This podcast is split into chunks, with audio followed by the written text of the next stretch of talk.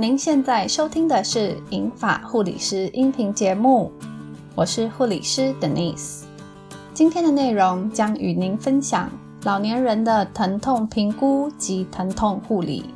此音频节目内容为经验分享，并不能取代医生及其他医疗人员的专业意见。让我们一起开始探索银发族的日常照护吧。家里的长辈是否也常常碎念着“老了不中用，动一下就痛呢？”疼痛的现象在年长者中相当普遍，甚至被当作是个衰老的必然现象。疼痛的困扰不仅会影响老年人的日常活动，也可能增加跌倒的风险。长期累积下来，更可能会影响到老年人的睡眠、饮食、情绪，进而导致生活品质下降。大多数的年长者都有一到多种不同的慢性疾病，视力、听力也会有所减退。如果再合并认知功能障碍或无法言语，也会增加医疗人员执行疼痛评估的困难度，而耽误了治疗。疼痛可能是救急。也可能是因为新疾病的表征，所以我们临床上都引导鼓励病人表达疼痛的位置、性质、疼痛的强度，来协助医生诊断病情或提供适当的缓解方法。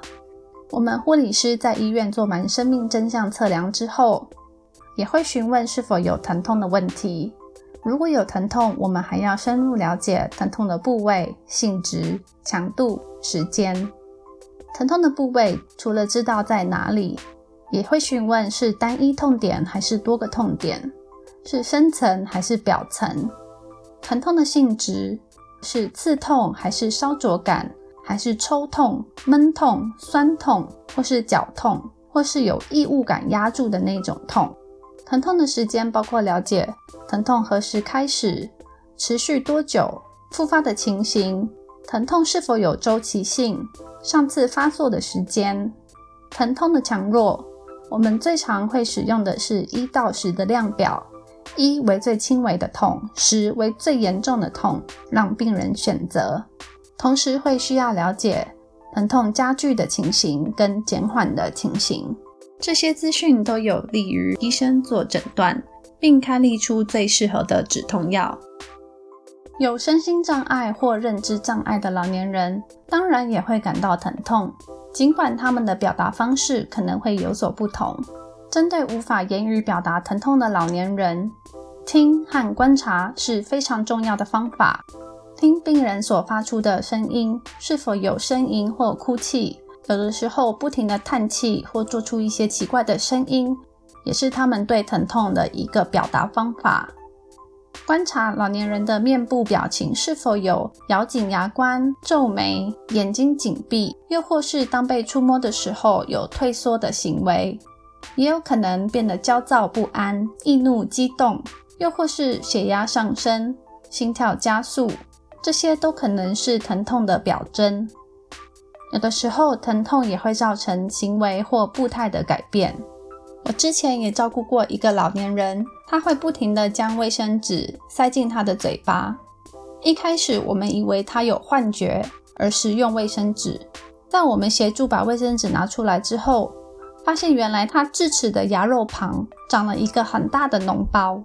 我们才理解，这可能是他因为疼痛而产生出的行为。家里年长者疼痛发作了怎么办呢？以下提供药物与非药物的疼痛护理建议给您。按医生指示服用止痛药物。我见过许多老年人或他的家人都非常排斥服用止痛药，一是怕上瘾，再来是怕伤肝或伤肾。如果有持续性的慢性疼痛，需要长期服用止痛药，建议应该充分了解医生所开立的止痛药以及药效的时间。按时按量服用，并定期与医生追踪，来预防上述的担心发生。如果因为同一个长期的问题带来的疼痛时好时坏，仍建议在疼痛发作的时候就医治疗。如果正在服用的止痛药有好的止痛效果，但同时也带来了一些副作用，像是肠胃不适或便秘，都可以向医生询问。并按建议使用一些预防性的药物来缓解这些副作用。昏昏欲睡也是一个常见于老年人的止痛药副作用。当我们发现老年人服药后有嗜睡的状况，我们就会避免在白天给予这样的药物，同时也会告知医生，询问是否有其他替代的止痛药物可以在白天使用。每个人所感受的疼痛都有不同的原因和程度。所以绝对不要把您的止痛药让给其他人服用。药物之外的疼痛护理办法也包括了调整姿势、协助采取舒适的卧位。我们在医院协助病人翻身或活动时，也会特别注意伤口固定支托，减少伤口的拉扯或避免引流管的牵扯造成的疼痛。适当的按摩、温热敷和冷敷可减轻疼痛。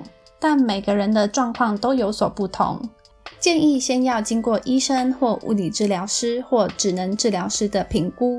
尤其是老年人的皮肤水分较少，若又加上有糖尿病或无法表达不适感的话，也就更增加烫伤或冻伤的机会。所以在协助老年人温热敷或冷敷的时候，都要避免使用太烫或太冰，也不要敷太久。按摩的时候要避开肿瘤部位、手术部位、放射线治疗的范围，或是有任何导管留置的部位。老年人的疼痛与情绪密切相关，家人也可以多多给予心理支持，静心聆听，让年长者抒发感受。之前照顾过一个八十八岁的纳欧太太，因为全身疼痛做不了事，没有食欲。家人担心，所以将她带入医院来检查。纳欧太太总是穿戴整齐，面带笑容，对人也都很客气。抽血和其他扫描类的检查都做过了以后，仍然查不出什么问题。在与他家人聊天后，得知他的先生在三个月前过世了，但他又不愿意搬去跟子女同住。将此讯息告知他的主治医生之后，就转介了心理治疗师与他会诊。之后也试用了小剂量的抗忧郁药物。住院期间，我们也鼓励他到交易厅参与老年人的复健活动，和其他老年人交流。几天之后，他也表示全身疼痛的状况有缓解。许多老年人不想让家里人担心，也会将自己的情绪隐藏得很好。但心理可以影响身体，像是罹患了忧郁症的人，也可能用疼痛来作为主要的表现之一。而纳欧太太就是一个例子。许多民间的辅助疗法也是治疗疼痛的选择，但建议要先确认好没有器质性的损伤再开始，以免耽误了治疗。我们家九十岁的奶奶，一年前左边的肩膀疼痛。去看过了医生，说是五十肩，只能靠止痛跟复健。家人也带她去尝试了民俗疗法，但疼痛仍无缓解。之后换了个医生，帮她做了详细的超声波检查，才发现原来她的关节韧带中有破洞积水。积水抽完之后，疼痛就缓解了。